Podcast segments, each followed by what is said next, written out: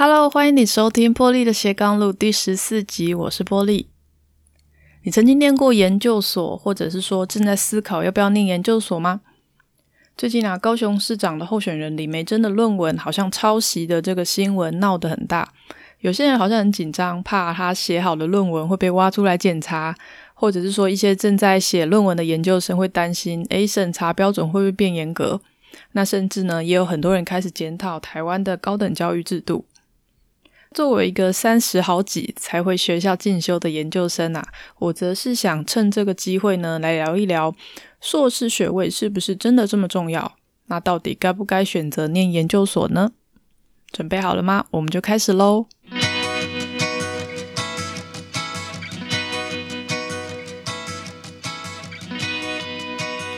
在开始之前呢，我们要先了解一下台湾的硕士班大概可以分成四种。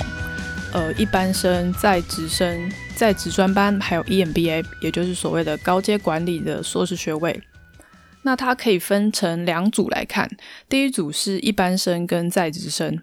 那这两个几乎一样，不管是修业的条件或者毕业证书都一样，唯一的差别呢，就只是在修业年限，还有一些招生的条件有一点不一样。在职生的修业年限当然会长一点，那他可能会要求说你要有一些工作的经验啊等等。所以基本上呢，你可以这样记得，就是在职生他就是一般生一样，只是说他有过工作经验，或者是说他有在半工半读等等。那他们两个也都是周一到周五的白天来上课。第二组的话是在职专班，还有 EMBA。那 EMBA 的学生大概都是业界的主管啊，或者是高阶的干部等等。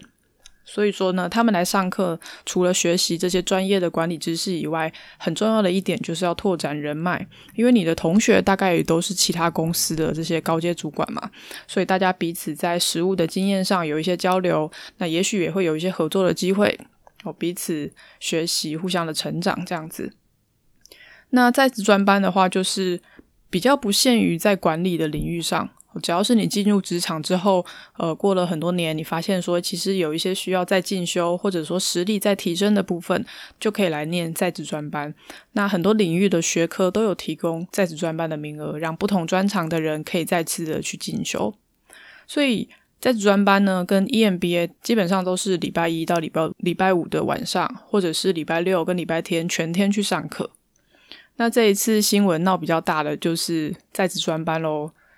哦，那在职专班跟 EMBA 的学费都比较高哦，所以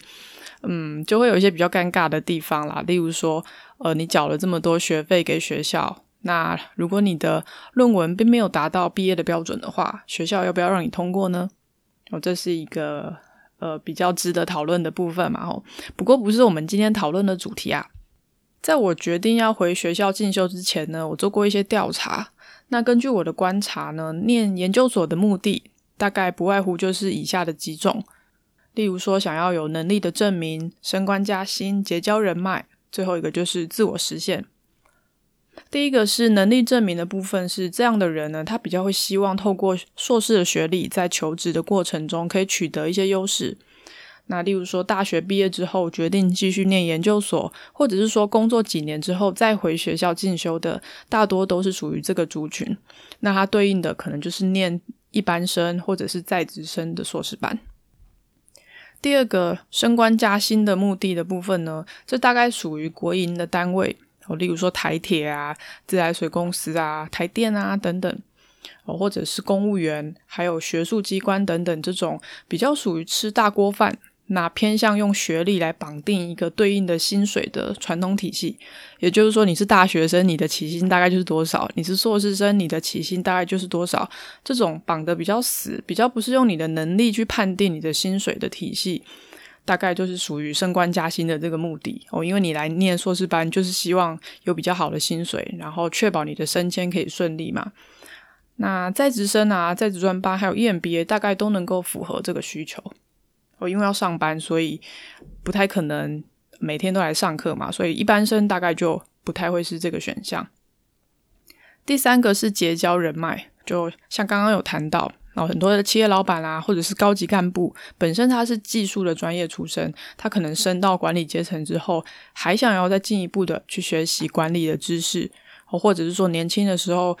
呃，忙着打拼事业，没有时间去进修等等。现在事业稳定了，就想要再重新的回到学校来学习。这个结交人脉的目的呢，就是 EMBA 的主要的族群。最后一个是自我实现，那这个族群比较像是想要透过念研究所呢，来扩充他的知识领域。他想要学习这个有系统的思维模式，还有问题解决的方法。那或者是说，呃，出国留学，体验不同的文化、文化交流和国际交流，大概也都是属于自我实现的这个类型。刚刚讲的这四个里面呢，升官加薪跟结交人脉，大概都比较不会是年轻人会遇到的状况啊。而且这种吃大锅饭的传统体系，其实也跟一般的市场竞争情况很不一样。它是一个自己的小世界。最后一个自我实现，为了自我实现去念研究所的人，也相对的是比较少。哦，所以呢，我们今天来谈，大概就是针对第一个能力证明的这个目标来谈。我拿到硕士学位，真的就能够证明你的能力吗？因为这几年学历贬值，哦，大家都想念研究所，好像你没有一个硕士的学位，在职场的竞争就会输给其他人，哦，或者是说你还不清楚自己要做什么，那不如就先去念个硕士学位好了，好，先继续念书，之后再看怎么办。可是我觉得蛮值得去思考的一个点是，在职场上，你真的需要一个硕士学位吗？之前在公司里面的一些观察，哦，不同的公司的观察。研发相关的职务，呃，可能需要硕士学位的比例是比较高的哦，就是工程师啊这种技术背景的，你需要硕士学位的专业度的硬背景，大概硕士学位的呃比例比较高，这个确实是有的。可是，在其他的职位上面，我以前是这个。管理跟业务部门嘛，在在这种行销啊、企划呀，或者说业务部门啊这些部分，我这样看起来的话，其实硕士学位的比例不算太高。我当然主管职的话是比较高的，但一般的这种执行面的人人力，大概硕士学位的比例并不高。哦，那甚至我后来部门在找新人的时候，我在找。新的国外业务的时候，我还特地不选 硕士学历的，我因为曾经看过几个进公司的硕士生有一种眼高手低的情况，那工作的情形反而还不如其他同期进到公司的另外几个大学生。那对于公司的角度来说，雇佣硕士生的成本比较高，可是你获得的成效却不一定比较好，这就很令人苦恼啦。在职场里面加薪是因为实力，不是因为学历，所以我觉得蛮关键的一个问题是，两年之后你研究所毕业出来，那你跟直接工作两年的人比起来，差别在哪里？哦，那你现在很想要，可是你应征不到的这个工作职缺，如果你有了这个硕士学位，你就拿得到吗？哦，还是说其实你现在先工作两年之后，你一样也可以拿到？那如果说眼前没有这个硕士学位的时候，你也可以应征上跟你的理想工作很类似的职缺，那为什么你不先去做看看呢？我觉得台湾人太习惯用上课来培养能力，可是却不太愿意用上工来直接学习。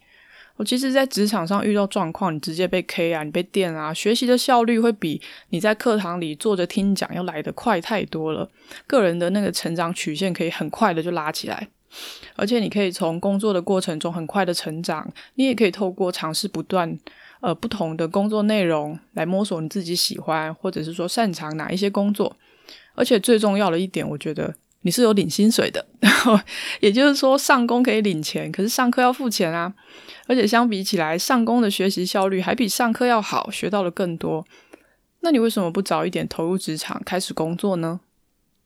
有些人可能是因为说啊，还不知道自己要什么，所以选择就继续念研究所。但我必须说啊，念书这件事情是没有办法帮你找到自己的生涯方向的。哦，你想要寻找自己想要做的事情的话，其实你必须得实际的投入去做看看。因为很多时候我们的想象跟实际的情况是有落差的。你先去工作，先体会看看那个领域跟你想的一不一样。如果你其实没有感受到成就感跟投入感的话，或者是你甚至觉得哇，这个我根本就不喜欢，那何必浪费这个时间，未来去做更大的投资呢？我的意思是说，如果你念完了两年的研究所，哦，真的去应征到了你想象中很棒的一个工作，做完之后，你才发现说啊，我原来根本就不喜欢这样的工作。那这两年的时间，还有你花的学费，不是很浪费吗？所以说，我觉得早点上工，早点开始工作，你用很短的时间，你其实就可以发现你到底喜不喜欢这样的内容。用这么短的时间投入，去避免未来浪费那么多的时间，那不是很划算吗？而且我会觉得，等到你找到了自己的兴趣所在。到时候呢，再去念研究所，补足你自己的专业，还有认识不同的人脉，那也不迟啊。除了竞争比较激烈的硕士班的一般生，还有其他刚刚讲的在职生啊、在职专班啊、EMBA 啊都可以选择。那虽然说在职专班跟 EMBA 的学费比较贵，可是有些公司是会帮他的员工哦、主管去补助进修费用的，甚至你连学费都不用付。我之前公司的主管就是这样啊，他的 EMBA 是。公司帮他付钱的，我、哦、还有好几个主管也都是，所以等到你真的需要一个硕士学历的时候，你深刻感觉到说，哇，如果没有这个硕士的学位，我升不上去，我的发展受到限制的时候，你再去念，到那时候其实是有很多选项可以选择的。